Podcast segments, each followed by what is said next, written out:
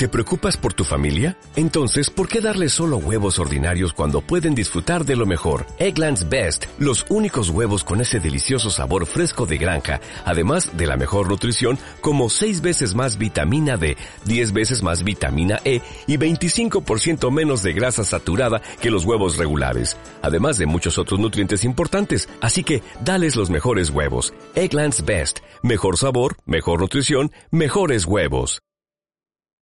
¿Qué tal amigos seguidores de Evox? ¿Qué tal amigos de Clandestina Virtual? Hoy día les traemos la historia de El Sobador y el Espíritu del libro de nuestro amigo Gonzalo Díaz Troya. Esta es la tercera historia.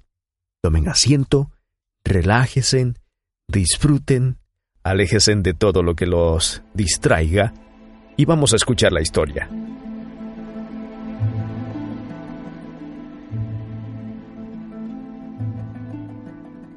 Nadie sabe cómo, pero de la noche a la mañana, don Gilberto Lucas, próspero comerciante muy conocido y respetado en el pueblo, se convirtió en un magnífico sobador de torceduras.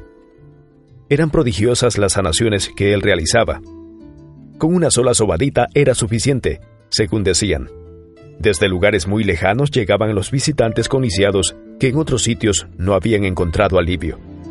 En el pueblo se comentaba que esta habilidad se le había dado por un espíritu benigno. Otros, por el contrario, llegaron a afirmar que venía del diablo. Con comentarios que iban y venían transcurrían los días en aquel pueblo. La fama de don Gilberto crecía y crecía.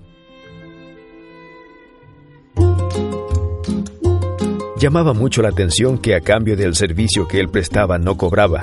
Cuando los enfermos acudían a él y querían retribuir económicamente el beneficio recibido, a pesar de las insistencias, él se negaba a aceptarlo.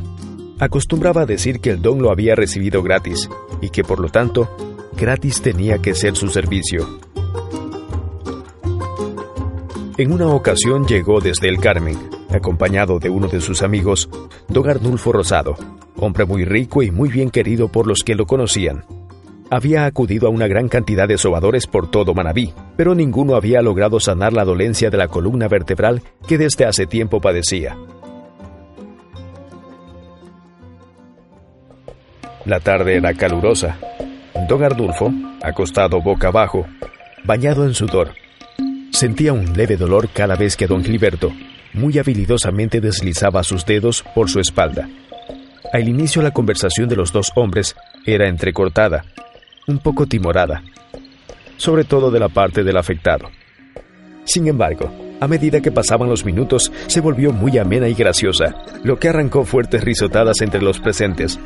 Parecía que había olvidado la razón de estar allí. Pero de repente, don Gilberto, con gran fuerza oprimió sobre la parte afectada del enfermo. Un fuerte crujido se dejó escuchar, acompañado de un desgarrador grito de dolor que se dejó oír en casi todo el pueblo. Muchas personas que merodeaban por el lugar acudieron movidos por la curiosidad y encontraron a un hombre que, exclamando palabras de complacencia y agradecimiento, caminaba alegremente como un niño. Don Arnulfo sacó un grueso fajo de billete de su bolsillo, escogió tres de los de más valor y los extendió a don Gilberto, quien, como de costumbre, no quiso aceptar. Se negó una y otra vez, pese a las insistencias de El Sanado, que buscaba de alguna manera gratificar el bien recibido. En último momento, ya al despedirse, y sin que apenas se diera cuenta el sobador, depositó el dinero en una mesita esquinera, al lado de una esperma que alumbraba la imagen de la Virgen María. Al rato, como dos horas después de la partida, don Gilberto cayó en cuenta del dinero. Nunca antes había recibido pagos por sobar, consideró que en esta ocasión, frente a cómo se dieron los hechos, lo tomaría como una excepción. Aquella noche, desde que se acostó, no podía conciliar el sueño. No comprendía el porqué de su intranquilidad. Sentía como que algo lo acosaba. El cansancio pudo más y se quedó dormido, pero no por mucho tiempo. Ya entradita la medianoche, cuando la luna iluminaba con toda su profusión y sus rayos de luz penetraban con intensidad por el tragaluz del cuarto, Un movimiento brusco de la cama lo hizo despertar de forma abrupta. Se puso de pie. No podía entender lo que estaba sucediendo. El cuarto estaba invadido por una atmósfera helada.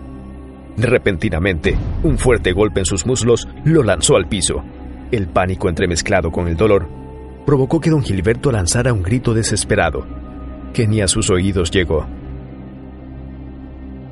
Buscaba en cada rincón de la habitación una explicación de lo sucedido.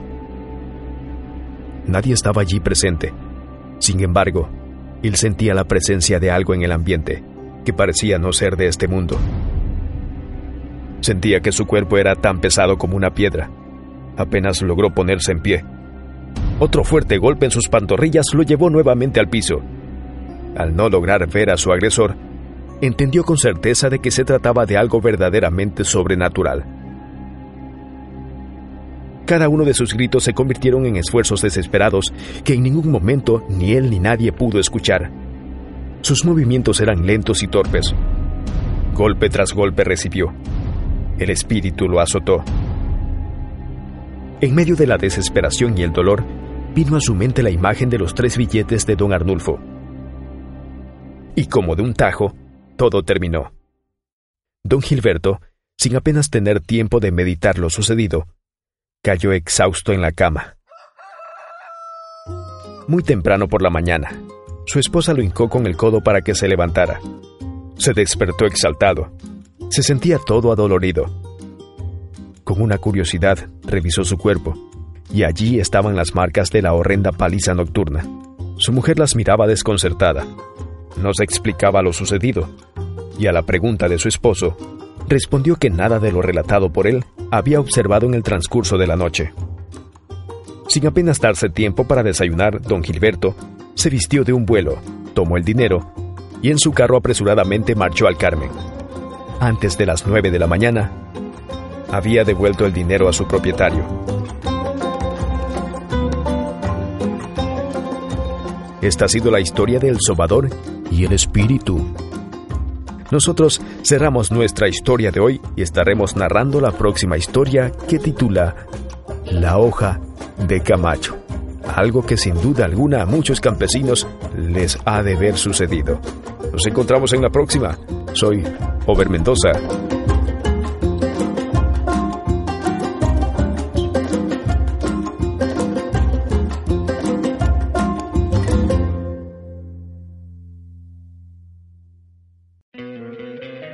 Encantaría tener 100 dólares extra en tu bolsillo? Haz que un experto bilingüe de TurboTax declare tus impuestos para el 31 de marzo y obtén 100 dólares de vuelta al instante. Porque no importa cuáles hayan sido tus logros del año pasado, TurboTax hace que cuenten. Obtén 100 dólares de vuelta y tus impuestos con 100% de precisión. Solo con Intuit TurboTax. Debes declarar para el 31 de marzo. Crédito solo aplicable al costo de la presentación federal con TurboTax Full Service. Oferta sujeta a cambios o cancelación en cualquier momento.